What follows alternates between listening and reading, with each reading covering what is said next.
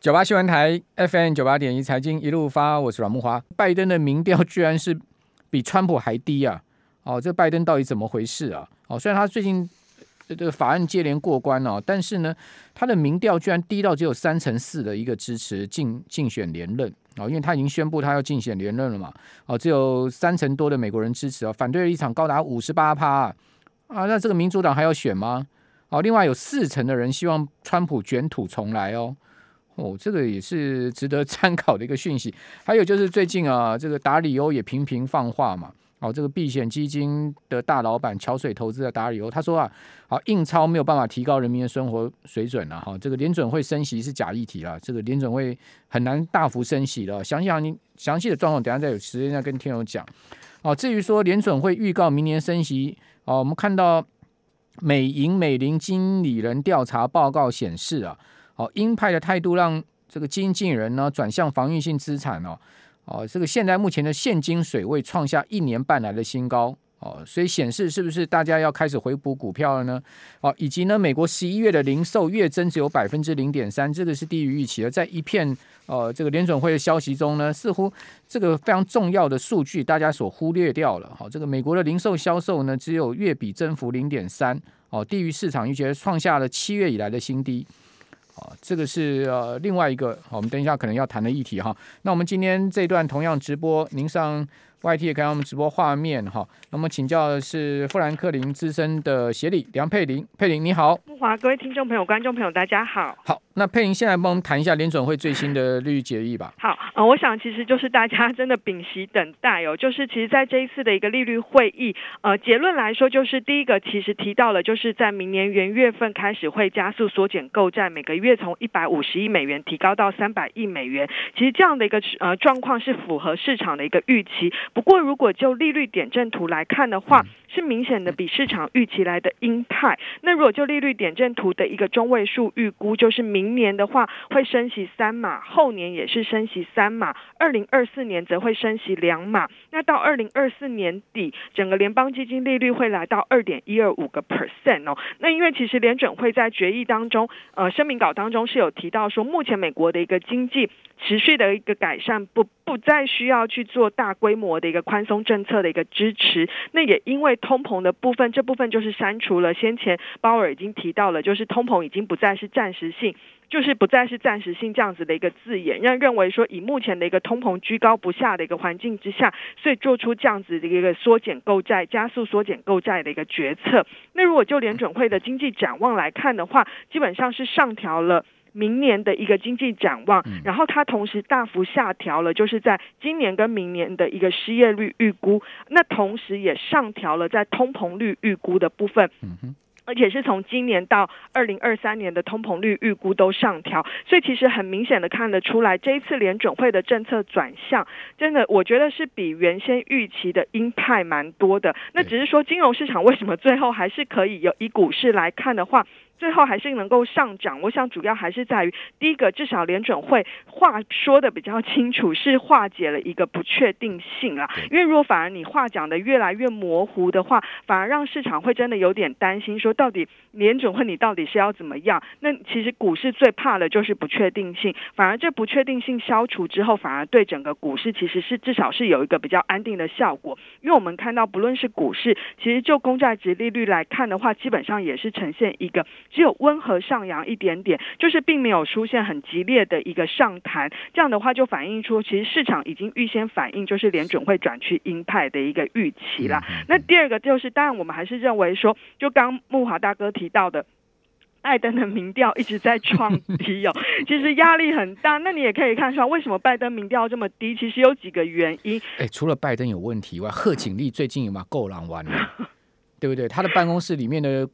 那些高级幕僚不是纷纷走人吗？对，啊说他是说他是女暴君啊，而且说他跟拜登非常不合啊。啊，真的，这是八卦。没，这新闻都可以搜得到。那因为其实拜登的民调低，包括了就是之前像阿富汗撤军啊，就是有让大家觉得美国这的外交政策其实是有一点呃吃瘪，或者是不是那么的一个呃漂亮。那当然，其实内部的因素，我觉得还是在于就是包括了 Omicron 的疫情，其实在美国很多州也都还是有持续。续的一个上升。嗯、另外一个其实真的最民怨的就是，是通膨啊，对，通膨其实是很大，所以你也知道为什么联准会这一次要这么急速，要真的要做这样子的一个表态，其实也反映出就是联准会希望能够对抗通膨这样子的一个呃的一个风险啦。那因为目前的一个通膨现在就是包括。到底这些供应链的问题啦，还有长期的结构性问题，就是包括了可能薪资跟房租的部分，我觉得是可能在未来一段时间还要持续去做密切观察。但至少有以联准会目前的一个态度的一个呃，至少它展现了就是要对抗通膨的一个态度。我觉得对金融市场来看，至少是化解了一个很大的一个不确定性。那未来如果说通膨真的如联准会预期的，诶，可能在明年上半年来到高档之后，开始慢慢的往。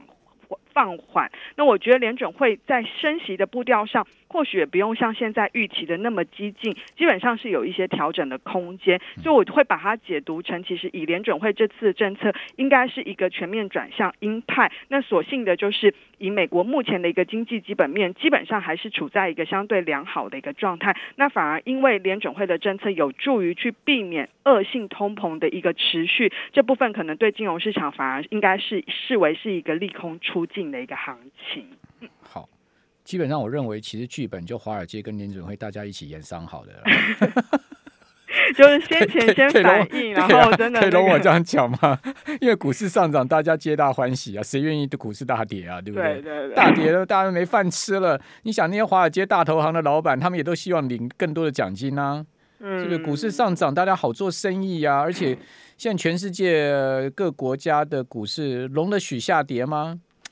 哎，好吧，就容我稍微放肆一点这样讲哈。那另外，我们前几天不是在谈黄金吗？嗯、这个 PPI 公布之后，哦，这个因为 PPI 创历史记录嘛，哈，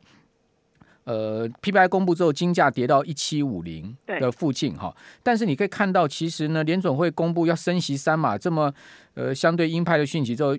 金价现在目前反倒是冲到一千七百八十六，哎，反倒是往上冲了呢，呃，去挑战年线呃这个月线的反压，哎，对，呃，其实金价最近一段时间的表现，我觉得应该有点像。下有撑，上有压。嗯，那因为毕竟，当然，其实如果以目前就是，呃，虽然说联准会未来要升息，但如果你看到，如果现在就美国的十年期公债值利率一点四六个 percent，其实你去扣掉这个通呃抗通膨债它的一个通膨预期的话，其实目前的实质利率大概还是在负一个 percent 左右。所以就是负实质利率的一个状态之下，其实让金价还是有必要它的有有部分的一个。呃，避险的一个需求跟保值的一个需求，那这也是为什么说明了整个股市还有风险性资产，像有一些债市高收益债，虽然利率也已经降到蛮低，但是基本上它的相对利差优势还存在，所以还是有人投资人会愿意进场去承接。那我觉得就金价来看的话，基本上它还是就是在股市波动的环境之下，它还是有机会扮演一个避险的一个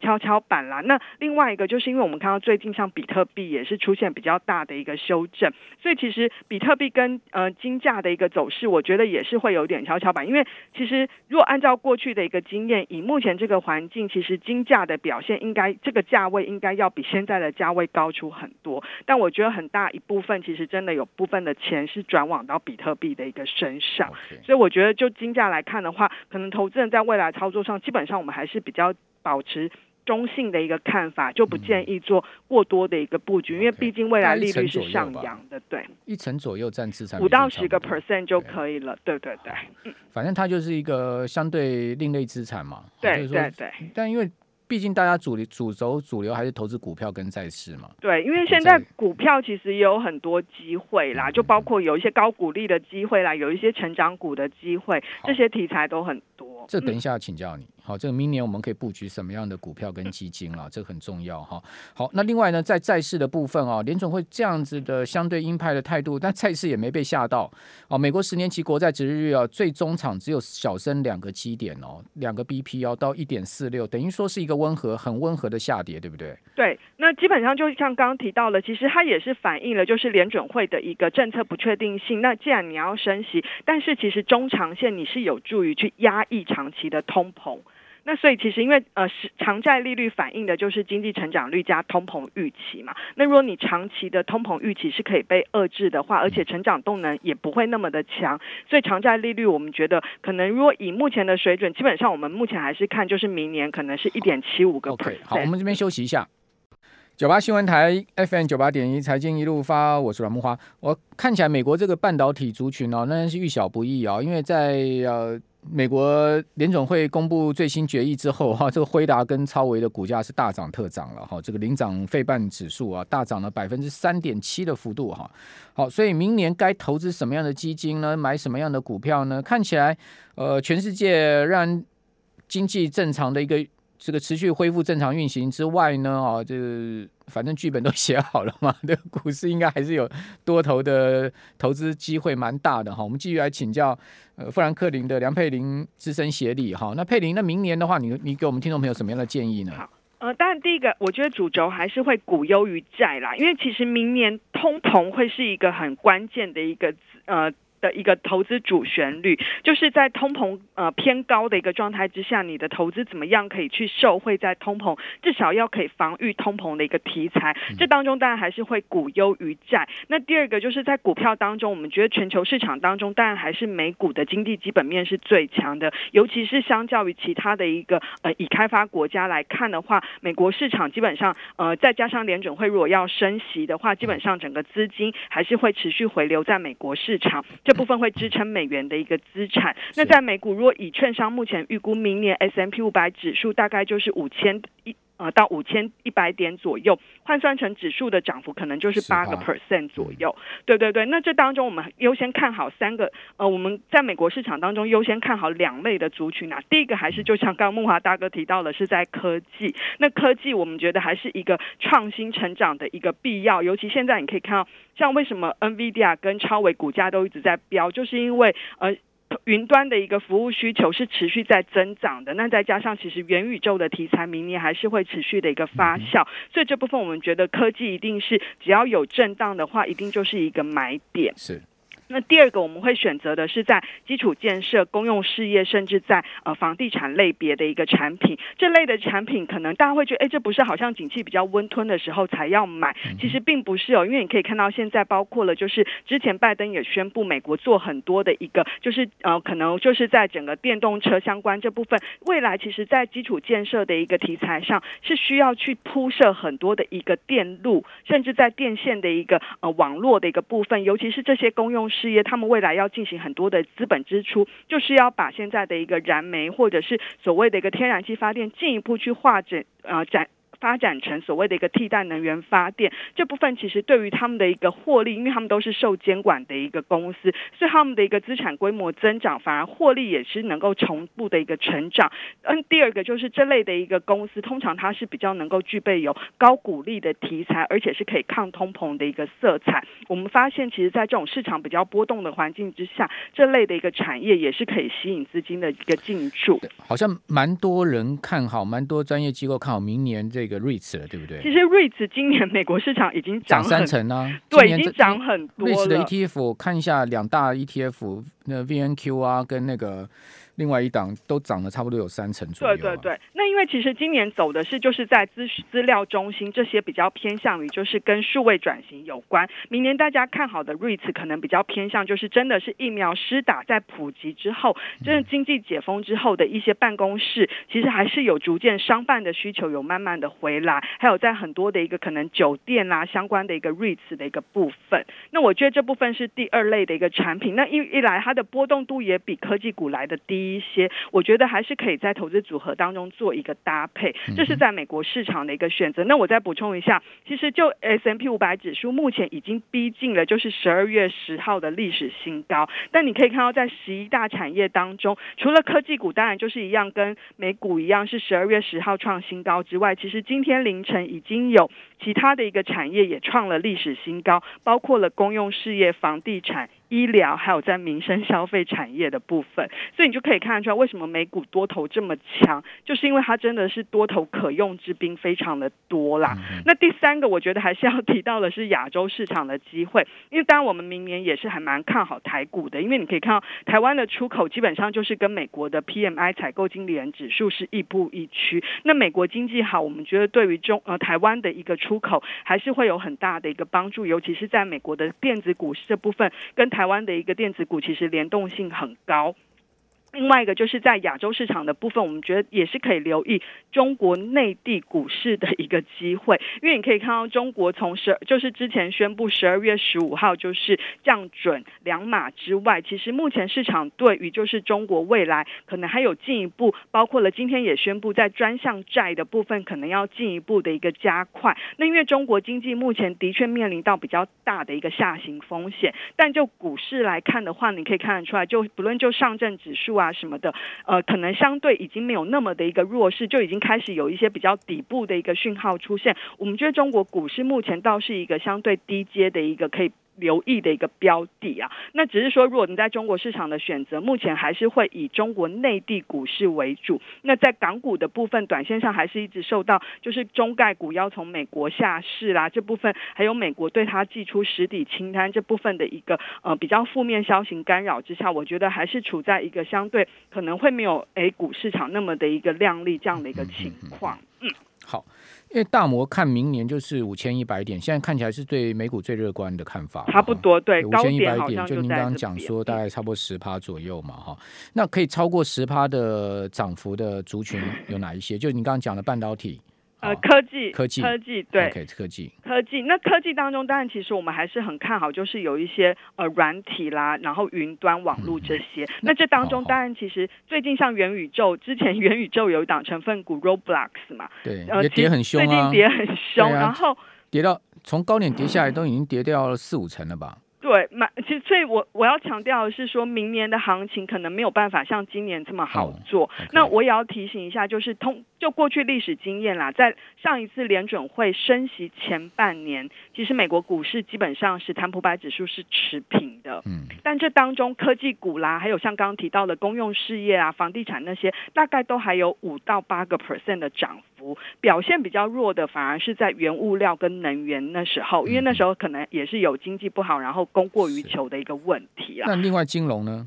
金融老实说，呃，如果以目前的状况，我们现在看法是比较中性，因为你可以看到，虽然联准会要升息，但是它的一个直利率曲线并没有明显的转陡。反而是比较趋平的一个情况，所以未来的金融股可能你要走两个机会，第一个就是你可能做很多 IPO 或者是并购的，我们觉得明年这个热潮还是会继续。第二个就是很多的金融股已经开始做很多，包括了就是在永续连接贷款的部分，像之前台积电贷了将近九百亿台币的一个永续连接贷款，这部分会是很多金融业在介入所谓的一个 ESG 呃呃环境社会跟公司治理这方面相关的一个领域。域的时候，他要去做节能减碳这部分的一个呃领域之中，金融股会扮演很关键的一个角色。那我们觉得这也是未来如果在涉略这些比较多的一个金融股的部分是比较有发挥的一个空间。好，呃，金融股，美国的金融股今年也涨很多了。对高高盛高盛的涨幅都超过苹果，高盛 高盛今年都涨四十六趴。哦，对啊，因为今年其实大部分都涨在上半年啦。因为你算今年累计以来，能源股其实表现跟科技股没有差很多，可是大部分也都涨在上半年比较多。那金融股也是类似的一个概念。好，那美国的消费动能有问题吗？十一月零售销售月增只有零点三呢。对，我看了一下它的细项啊，其实有，我觉得有两个因素。第一个就是包括供应链的问题，像是电子产品的部分衰退比较多，就是月减了将近四点六个 percent，这是受到供应链的问题。部分我觉得有受到疫情的关系，像百货商店啦、啊，甚至像汽车这部分，因为大家都觉得我不太敢出门了嘛，所以就反而这部分有减少。那我觉得就整体来看的话，消费动能应该是没。没有办法像过去维持那么的一个强劲，就是每个月都成长两个 percent 这种，但是它还是有机会维持在一个温和成长，因为目前美国的一个不论是薪资或者是整个家庭的储蓄健康状况，基本上都还算是一个蛮健康的一个水准，所以这部分投资人倒是不用太过的一个担心。明年汽车业应该不错吧？呃，要看汽车晶片有没有办法缓解啦。哦、那像丰田最近股价也很强劲，就是因为也很强啊。对对，就是它保有很多的一个汽车晶片，嗯、我觉得这部分就有机会占有优势。这样。好，那明年大体上仍然股优于债哈，这个整个投资的趋势跟方向，提供听众朋友参考了。非常谢谢富兰克林投顾的梁佩玲协力哦，我是阮木华，我们就明天节目同一时间五点到七点再见喽，拜拜。